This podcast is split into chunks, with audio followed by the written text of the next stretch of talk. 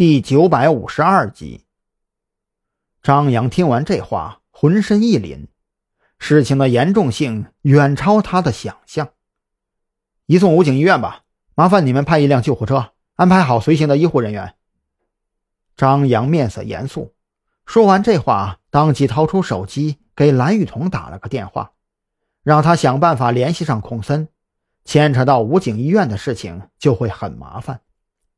让张扬庆幸的事情发生了，蓝雨桐很快就给出了回复。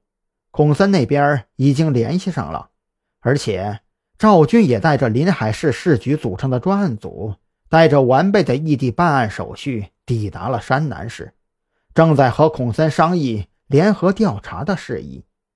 得知这个消息之后，张扬紧绷着的心终于松弛了下来。按照之前的想法。赵军抵达山南市第一件事肯定是揪自己回去，可如今赵军带着专案组过来就不一样了。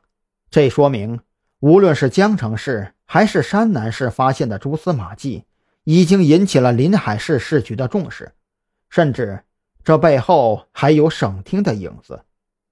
带着庆幸，张扬随车来到了武警医院，因为孔森早就安排好了相关事宜。救护车还没有停稳，几名医护人员就已经围了上来。他们七手八脚的将依然昏迷不醒的白若萱抬上担架车，然后张扬就彻底被搁在了一边。看着那些医护人员忙碌地推着担架车在各个监察部门之间来回奔走，张扬不由得替白若萱捏了一把冷汗。张警官，检查结果出来了。一名护士走到张扬跟前，将几份检查报告的复印件递给张扬。从检查结果来看，白先生的身体器官机能都没有问题，心脏跳动频率紊乱是因为脑电波紊乱引起的。至于他的脑电波紊乱，很有可能是受到了某种药物的刺激，再加上外部环境诱因导致的。张扬看着手里的化验报告，忽然发现。关于白若萱脑部 CT 的结论，跟自己当初在江城市医院的检查报告非常相似，都是怀疑脑部曾经受到过无伤痕的外力震荡。